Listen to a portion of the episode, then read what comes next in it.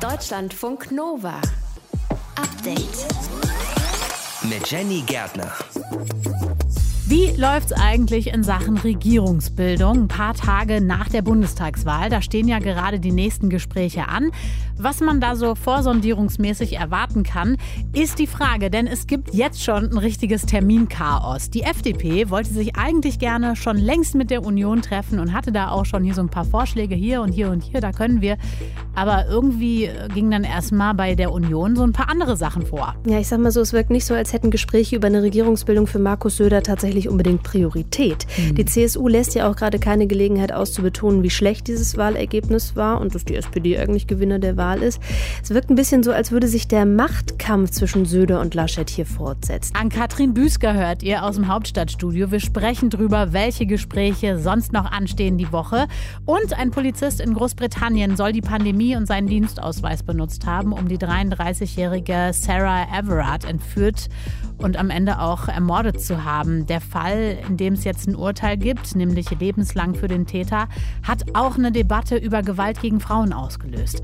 Außerdem gucken wir noch, wie läuft es eigentlich mit dem Wiederaufbau in den Hochwassergebieten. Teile von NRW und Rheinland-Pfalz waren ja vor zwei Monaten stark betroffen. Das ist wirklich gespenstisch, wenn man an diesen Autostapeln vorbeigeht. Dazwischen ja. steht da mal ein Wohnmobil oder ein Camper oder sowas.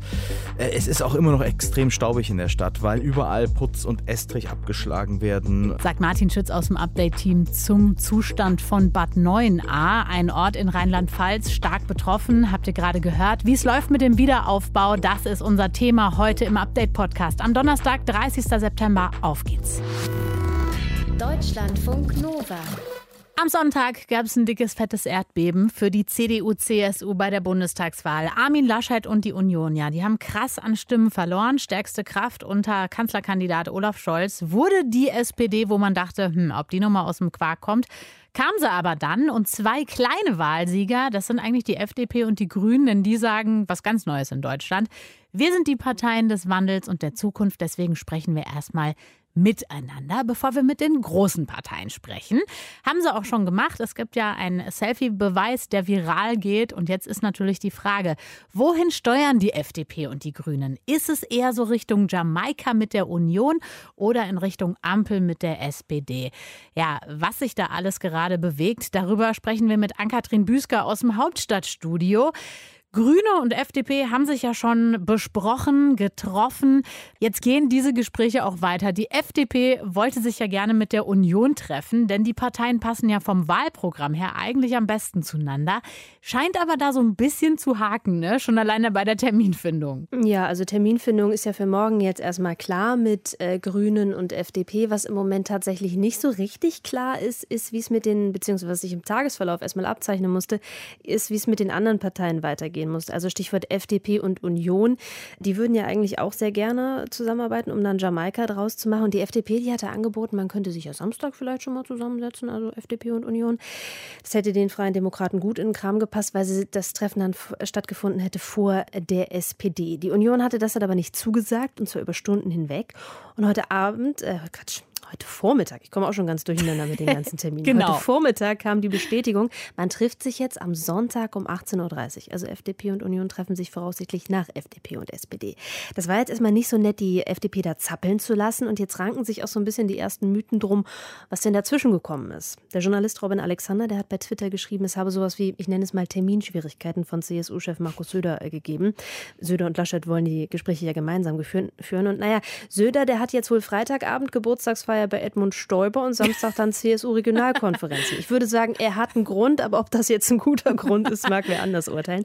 Wurde dann aber noch besser, weil CSU-Generalsekretär Markus Blume dann heute Nachmittag getwittert hat, freuen uns auf das Gespräch mit der FDP. Gut, dass dies nun vereinbart ist. PS, wir hätten schon die ganze Woche gekonnt. Zwinker-Emoji. Das äh, klingt wirklich nach einem ziemlichen Chaos. Mhm. Und dann auch zu sagen, ja, sorry, da ist ein Geburtstag und so. Was sagt das über den Zustand der Union aus? Ich meine, Markus Söder, ja, der irgendwie sagt, hier, alle Termine sind mir anscheinend wichtiger, als mit der FDP zu reden. Ja, ich sag mal so, es wirkt nicht so, als hätten Gespräche über eine Regierungsbildung für Markus Söder tatsächlich unbedingt Priorität. Mhm. Die CSU lässt ja auch gerade keine Gelegenheit aus, zu betonen, wie schlecht dieses Wahlergebnis war und dass die SPD eigentlich Gewinner der Wahl ist. Es wirkt ein bisschen bisschen so, als würde sich der Machtkampf zwischen Söder und Laschet hier fortsetzen. Denn ganz klar ist ja, diese theoretische Option, dass da irgendwie noch Jamaika-Koalition im Raum steht, das ist im Moment das Einzige, was Armin Laschet noch den Hintern rettet. CDU und CSU sind ja am Ende Machtparteien und diese Option, an die Macht zu kommen, das ist Armin Laschets Anker. Und genau diesen Anker torpediert Markus Söder einfach ganz konstant.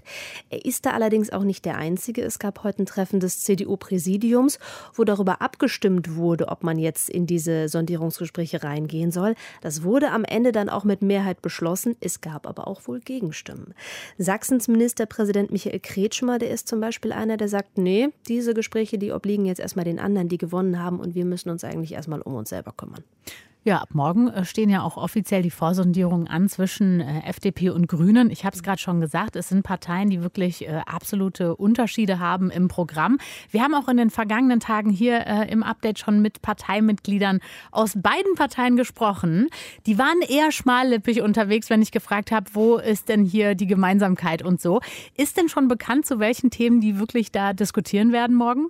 Nö, man hält sich weiterhin schön bedeckt. Das große Stichwort ist ja Vertrauen. Da ziehen jetzt alle Beteiligten irgendwie so ein bisschen auch die Lehren aus äh, Jamaika 2019, den gescheiterten Sondierungen.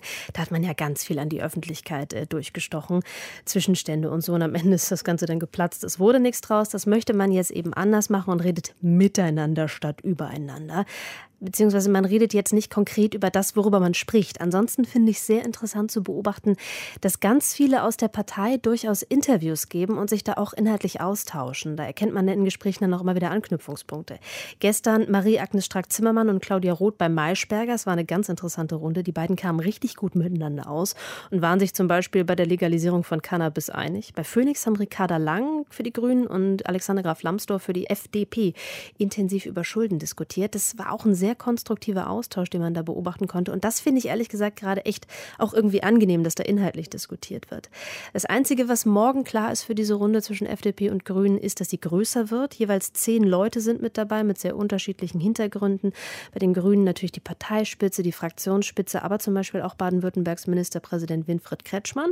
Bei der FDP auch Parteispitze, Fraktionsspitze und dann haben sie sich auch noch die Vorsitzende der FDP Sachsen-Anhalt dazu geholt, Lydia Hüskens. Die hat ja gerade gerade in Magdeburg so ein Dreierbündnis äh, verhandelt zwischen Union, SPD und FDP. Und Dreierbündnisse sind halt ein bisschen schwierig und da könnte sie vielleicht auch nochmal einen interessanten Standpunkt einbringen. Also es dürfte morgen erhebliche Diskussionen geben. Ja, es geht wirklich ein bisschen drunter und drüber und das auch schon bei der Terminfindung für die Sondierungsgespräche. Mit der SPD wollen FDP und Grüne übrigens jeweils am Sonntag reden. Infos waren das von Ann-Kathrin Büsker aus dem Hauptstadtstudio. Deutschlandfunk Nova. Update. Wenn einem nachts auf dem Nachhauseweg jemand folgt, mit wenig Abstand, man hat als Frau wirklich schnell Schiss, man ruft vielleicht eine Freundin an oder man simuliert das, als würde man telefonieren und in der anderen Hand, ja, da holst du schon direkt den Schlüssel raus und hältst ihn so, dass du, ja, im Zweifel dich verteidigen kannst damit. Viele Frauen und nicht Cis-Männer haben sich beim Fall von Sarah Everard aus London an so eine Situation erinnert gefühlt. Der Fall hat viele Menschen in Großbritannien, aber auch hier in Deutschland bewegt, denn Sarah war nachts im Süden von London auf dem Nachhauseweg. Sie war bei einer Freundin und dann ist sie verschwunden. Tage später wird ihre Leiche gefunden. Der Mörder, so stellt sich raus, ist ein Polizist und heute ist er zu lebenslanger Haft verurteilt worden. Sprechen wir drüber mit Katharina Miller, Präsidentin von der European Women Lawyers Association. Ja, wie haben Sie denn den Prozess erlebt? Wie waren da auch die Reaktionen bei Ihnen und Ihren KollegInnen dazu? Ja, also Sie können sich ja sehr gut vorstellen, dass wir alle entsetzt waren. Ja, also da spielt auch die Nationalität keine Rolle. Also wir haben da alle mitgelitten, waren fassungslos, wie sowas im Jahr 2021 passieren kann. Und wir waren alle erschüttert, alle erschüttert. Hm. Ja, ich kann es nicht anders sagen. Der Fall Sarah Everard hat ja sehr, sehr viele Reaktionen ausgelöst. Der Hashtag Reclaim the Streets ging auch in diesem Zusammenhang viral. Es gab sehr, sehr viele Diskussionen über Gewalt gegen Frauen. Es gab Mahnwachen, Demonstrationen für mehr Sicherheit für Frauen. Wie schätzen Sie das ein? Wie ist die Situation im Vereinigten Königreich? Wir haben ja alle Stereotypen im Kopf, ja. Und ich könnte mir gut vorstellen, dass aus deutscher Sicht wir jetzt nicht gedacht hätten, dass im Vereinigten Königreich Gewalt gegen Frauen ein großes Thema ist. Aber wenn wir uns die Daten angucken, also in England und Wales werden jede Woche zwei Frauen von ihrem männlichen Partner getötet. Und von allen Tötungsdelikten an Frauen werden 40 Prozent durch geschlechtsspezifische Gewalt getötet. Jede Minute geht bei der britischen Polizei ein Anruf wegen häuslicher Gewalt ein und in 89 Prozent der Fällen wird eine Frau von einem Mann misshandelt. Und zuletzt wissen wir, dank Women's Aid, das ist eine britische NGO, dass nur 24 Prozent der Fälle von häuslicher Gewalt tatsächlich gemeldet werden. Also wir gehen noch von einer viel höheren Dunkelziffer aus. Sprich, die Situation ist tatsächlich so, dass es im Vereinigten Königreich wie überall auf der Welt Gewalt gegen Frauen gibt. Aber nur weil wir darüber nicht sprechen, bedeutet es nicht, dass es das nicht gibt. Und dieses Ereignis mit Sarah, wie ich es jetzt einfach mal nenne, hat das ja eigentlich sehr augenscheinlich gemacht. Zuletzt sorgte in London ja auch noch ein Mord an der 26-jährigen Sabina Nessa für Entsetzen. Denn das war ja im Prinzip auch so, dass sie auf dem Nachhauseweg war. Sie war äh, verschwunden. Inzwischen ist da auch ein Mann angeklagt worden. Hat sich seit dem Tod von Sarah Everett überhaupt irgendwas verbessert im Thema Sicherheit von Frauen? Ja, also meine britischen Kolleginnen gehen davon aus, dass es gerade wegen Sarah zu Veränderungen kommen wird. Denn die Verurteilung im Prozess und die Erklärungen der Familien von Sarah haben sehr, sehr große Auswirkungen gehabt. Und zum Beispiel heute, und das fanden meine Kolleginnen ganz erstaunlich, hat Sky einen Polizisten vor laufender Kamera gefragt, ob die britische Polizei institutionell sexistisch sei. Das ist das allererste Mal, dass vor laufenden Kameras ein britischer Polizist so etwas gefragt wurde. Also da hat sich jetzt was getan und da wird sich auch weiter was tun, auf jeden Fall. Das Thema kennen natürlich auch Frauen hier in Deutschland. Wie würden Sie sagen, lässt sich die Situation in UK mit anderen Ländern in Europa vergleichen? Also in welchen Ländern ist es vielleicht sicherer für Frauen und warum? Ja, also ich könnte mir gut vorstellen, dass eine deutsche Person jetzt gleich sagt, die Hand hebt und sagt, natürlich in Deutschland. Wenn wir uns aber die Statistiken ansehen, dann würde ich da gleich mal sagen, hm, da wäre ich mir nicht so sicher. Und zwar zeigt uns das Bundeskriminalamt mit einer Statistik von 2018, dass auch in Deutschland 122 Frauen von ihren Partnern oder Ex-Partnern, also Männern, umgebracht wurden. Hm. Und wenn wir uns diese Zahlen angucken und jetzt zum Beispiel mit Spanien vergleichen, da sind viel weniger Femizide passiert, also Frauenmorde durch Männer, durch Ex-Partner oder Partner. Und was auch ein entscheidender Unterschied meiner Meinung nach zwischen Deutschland und Spanien ist, dass Gewalt gegen Frauen hier immer thematisiert wird und immer von der Gesellschaft verurteilt wird. Also immer wenn hier etwas gegen Frauen passiert, also ein Gewaltakt, dann gibt es einen Riesenaufschrei im Land, dann trägt das Land als Land Trauer, die Masken werden auf Halbmast gesteckt. Also da leidet das, das gesamte Volk mit. Und sowas könnte ich mir in Deutschland in dieser Gestalt noch nicht vorstellen. Also das ist hier viel mehr ja, Thema an der Tagesordnung, dass darüber gesprochen wird. Also von daher würde ich sagen, ja, leider, leider, in keinem Land dieser Welt sind wir Frauen sicher, in keinem. Aber ich glaube, wenn das Thema Gewalt gegen Frauen besprochen wird und als Gesellschaft eben abgelehnt wird, dann können wir in diesem Land uns sicherer fühlen, zumindest als in anderen Ländern, wo das Thema einfach nicht auf der Tagesordnung steht. Das sagt Katharina Miller, Präsidentin von der European Women Lawyers Association. Wir haben über den Fall von Sarah Everard gesprochen, in dem es jetzt ein Urteil gibt und der eine Debatte über Gewalt gegen Frauen ausgelöst hat. Deutschlandfunk Nova. Update. Corona wurde von Medizinern erfunden, um Geld zu verdienen. Das ist eine Aussage, die man in die Kategorie Verschwörungsmythos einsortieren kann. Teilweise wird so eine Aussage verbreitet auf den deutschen Kanälen des russischen Senders Russia Today, also RT Deutsch. Verbreitet wird das Ganze teilweise bei YouTube, sehr, sehr häufig. Und diese Videoplattform hatte dem Sender vor rund einer Woche die Funktion fürs Uploaden neuer Beiträge gesperrt, Begründung, die verbreiten Desinformation über die Corona-Pandemie und das widerspreche den Community-Richtlinien. RT Deutsch machte kurzerhand dann einen zweiten Kanal auf, sendete weiter.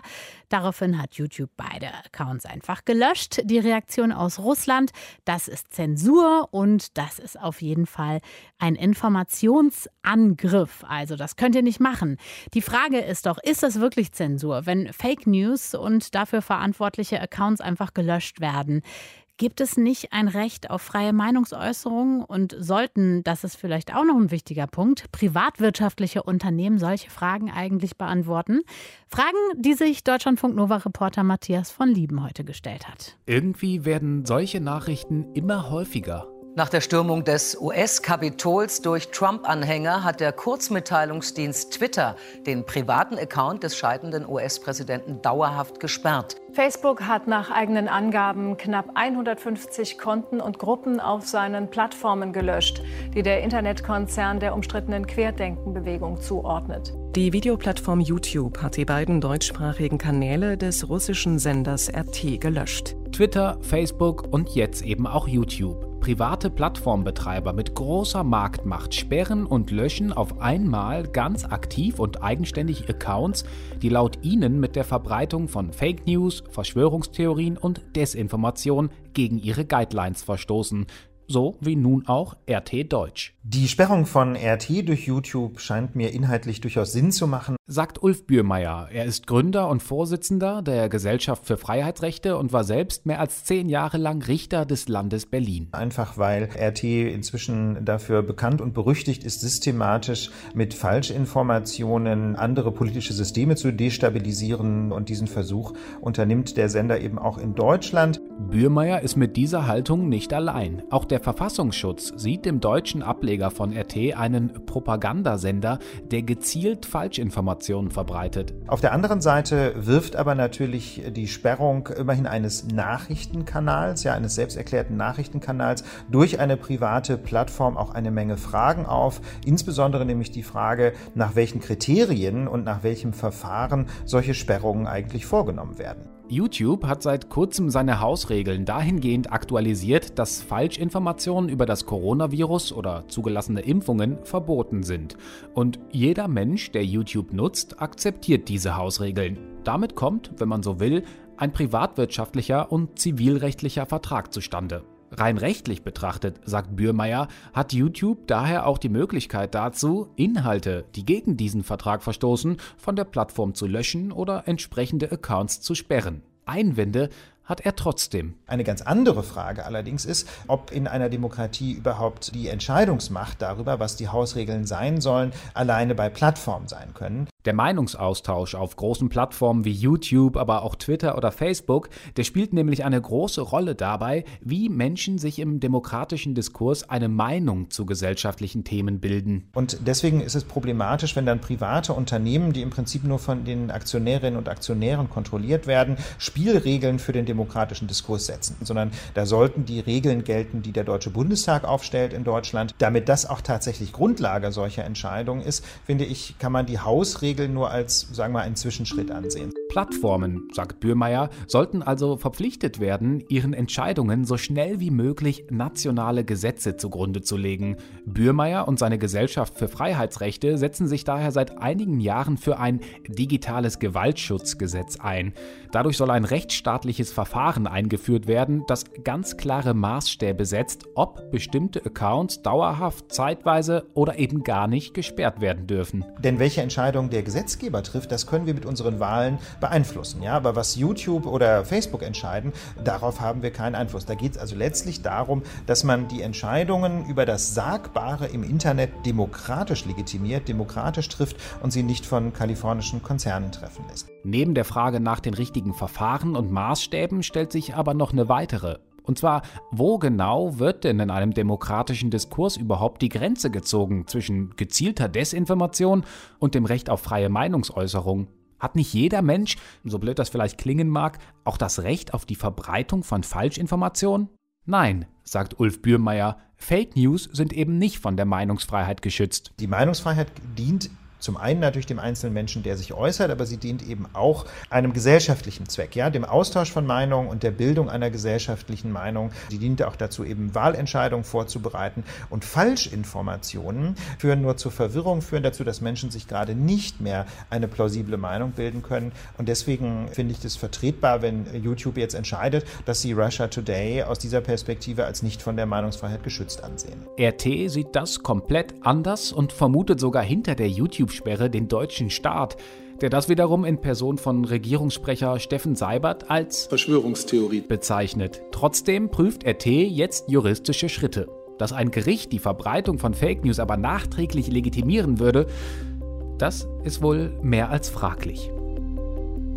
Deutschlandfunk Nova-Reporter Matthias von Lieben hat sich angeguckt, ist es wirklich Zensur, wenn Fake News und dafür verantwortliche Accounts gelöscht werden? Das war nämlich der Vorwurf quasi von Russia Today Deutsch. Die haben gesagt, also Entschuldigung, wieso löscht einfach hier YouTube unsere Accounts? Und YouTube hat gesagt, naja, das, was ihr da macht, das sind einfach Verschwörungsmythen. Wir haben uns die ganze Lage genauer angeschaut. Deutschlandfunk Nova. Update. Über zwei Monate ist es jetzt her, dass in NRW und Rheinland-Pfalz eine verheerende Flut wirklich ganze Landstriche verwüstet hat. Besonders betroffen war und ist davon das Ahrtal.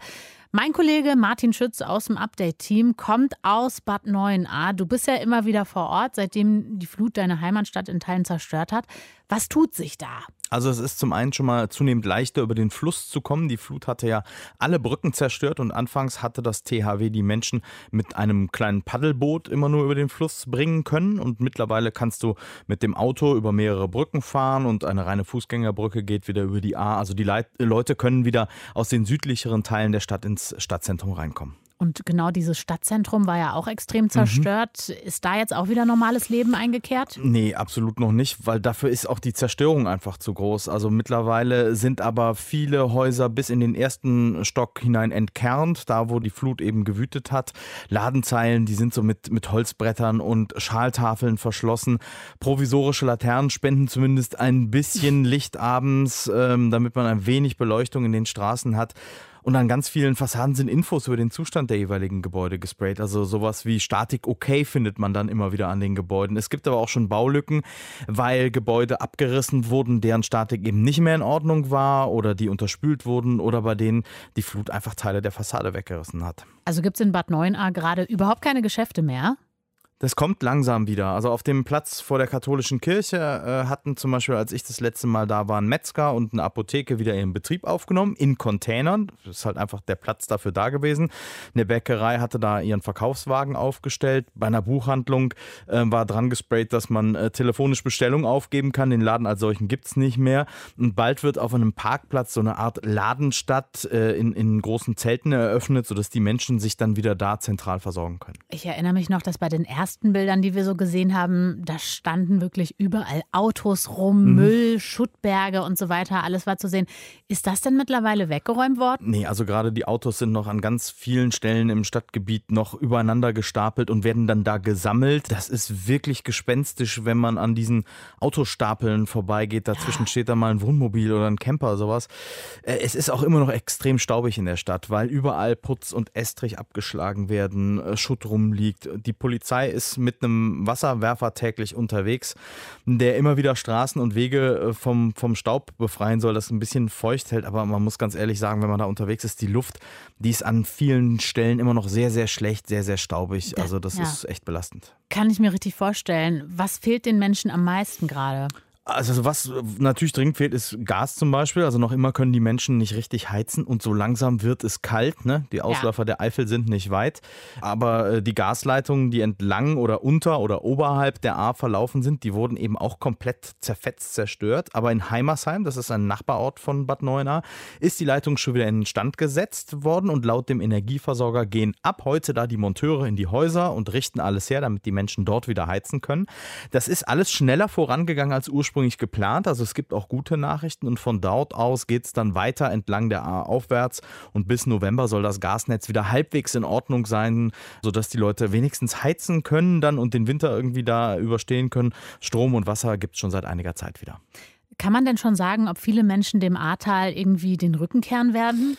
Repräsentativ kann ich das nicht beantworten, aber ich kenne Menschen, die wegziehen, weil zum Beispiel auch die Schulen ihrer Kinder nur wirklich provisorisch hergerichtet werden konnten oder irgendwo ein Container hingestellt wurde. Spielplätze sind komplett zerstört worden im Bereich des Flusses. Also mit Kindern ist es beispielsweise schon extrem schwierig, da im Stadtzentrum irgendwie zurechtzukommen. Auf der anderen Seite, meine Eltern äh, wohnen in einem Dreiparteienhaus am Hang, das von der Flut nicht betroffen war da will niemand wegziehen in der äh, Gegend, in der Straße. Es ist halt die Heimat. Martin Schütz aus dem Update-Team habt ihr gehört über Bad 9a. Dort in Rheinland-Pfalz können die Menschen bald die Wiederaufbauhilfe beantragen, für die ja 30 Milliarden Euro bereitstehen. In NRW geht das schon länger. Felicitas Böselager, wo wohnen die Leute denn aktuell? Also wo kommen die unter? Ja, das ist ganz unterschiedlich. Also manche wohnen immer noch bei Bekannten oder bei Familie. Es gibt inzwischen auch welche, die im Dachgeschoss ihres Hauses wohnen und unten ist dann eine riesige Baustelle, wo alles kaputt ist. Manche wohnen irgendwo in einer Wohnung in der Nähe ihres Hauses, irgendeine Wohnung, die sie angemietet haben.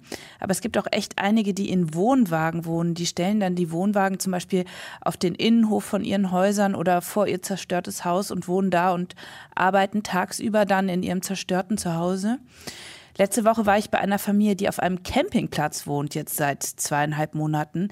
Die wohnen da, wo am Campingplatz so Dauercamper untergebracht sind, in einem Wohnwagen, der einen kleinen Anbau hat. Und da wohnen die mit drei Kindern und zwei Katzen und allem, was sie irgendwie noch aus ihrem Haus retten konnten. Das ist da echt ziemlich eng. Wow. Zwei der Kinder sind Teenies und die brauchen auch echt viel Privatsphäre. Also ich habe ganz schön geschluckt, als ich da zu Besuch war. Die haben da zum Beispiel in dem Wohnwagen auch keine eigene Dusche. Das heißt, die müssen da ähm, in dieser Campingplatzanlage duschen gehen. Und dann hat der Vater draußen mir so einen Tisch unter einem Pavillon gezeigt und hat gesagt, hier, das ist unser Esszimmer. Und da war es echt ziemlich mhm. kalt. Und dann meinte ich so, äh, es regnet und es ist kalt, wie machten ihr das mit dem Heizen? Und dann hat er einfach nur mit den Schultern gezuckt und meinte, dass sie jetzt die letzten Nächte schon gefroren hätten. So, dass das Heizen jetzt echt ein Thema wird.